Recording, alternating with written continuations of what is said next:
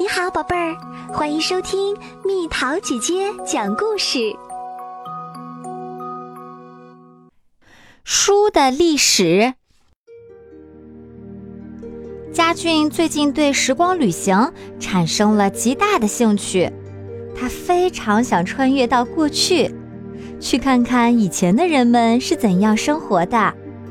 这不。酷游旅行社刚刚推出书香之旅时光旅行，他迫不及待地报了名，坐上了时光机。时光机穿越时空，带领大家来到另一个世界。只见几个人拿着小刀，往龟甲上刻些什么，嘴里还念念有词。家俊好奇极了，拉拉导游姐姐的袖子，问道。姐姐，他们这是在干什么？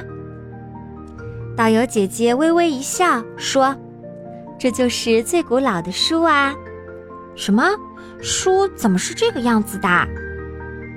这时候没有纸，也没有笔和墨，人们就把字刻在龟甲和兽骨上，称作甲骨文。大家对着甲骨文啧啧称奇，转身继续奇妙的旅行。接下来，大家看到的场景就更奇怪了。一群人正用力地将砍下的竹子削成狭长的竹片，经过烘烤后，再用小刀将文字刻在上面，最后按照顺序将竹片或木片用绳子串编起来。家俊有些不解，问道：“这也是书吗？”导游姐姐回答说：“当然啦，这是竹简，可它实在是不便于携带。据说秦始皇每天批阅的竹简文书有一百二十斤重，而在西汉时，东方朔给汉武帝写了一篇文章，用了三千片竹简。那有没有其他轻便的材料呢？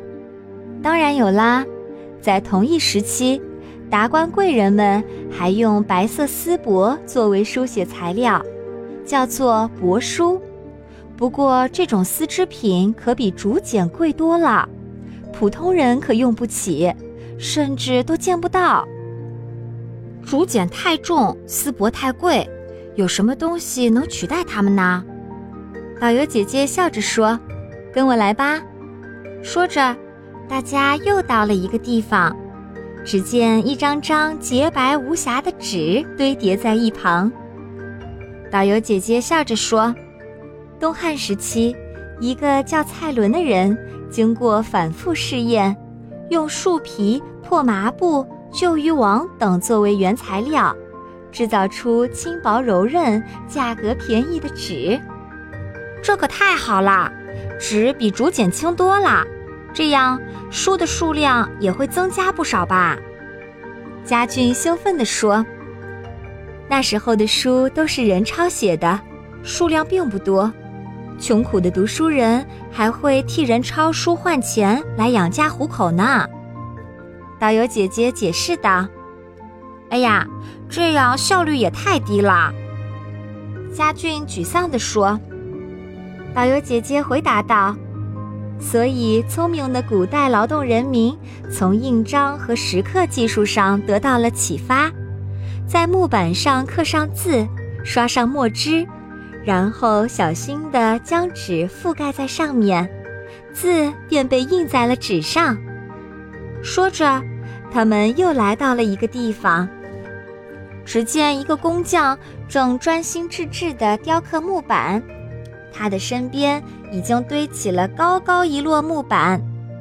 突然，他叹了口气：“唉，又刻错了，这块板用不了了，重新来吧。”家俊在一旁看着，觉得工匠实在是太辛苦了，便问：“这么多木板，得刻到什么时候啊？”所以，为了提高效率，北宋时期，一个叫毕生的人。用胶泥做成一个个大小一样的方块，一面刻上单字，再用火烧硬，做成一个一个的活字。印书的时候，先预备好一块铁板，在铁板内按照顺序排满活字，就如同雕版一样啦。只要在活字上涂上墨，就可以印刷啦。导游姐姐笑眯眯地说。家俊边拍手边笑道：“哇，真是太了不起了！现在我们还可以随时随地的在个人电脑、平板电脑、手机等电子设备上阅读电子书，书的变化可真大呀！”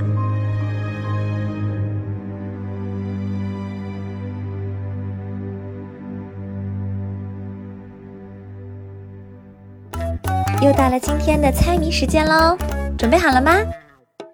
从一个小孔里面挤出来，流出清香温软的泡泡，一团团的包裹住头发。猜猜到底是什么？好了，宝贝儿，故事讲完啦。你可以在公众号搜索“蜜桃姐姐”，或者在微信里搜索“蜜桃五八五”，找到告诉我你想听的故事哦。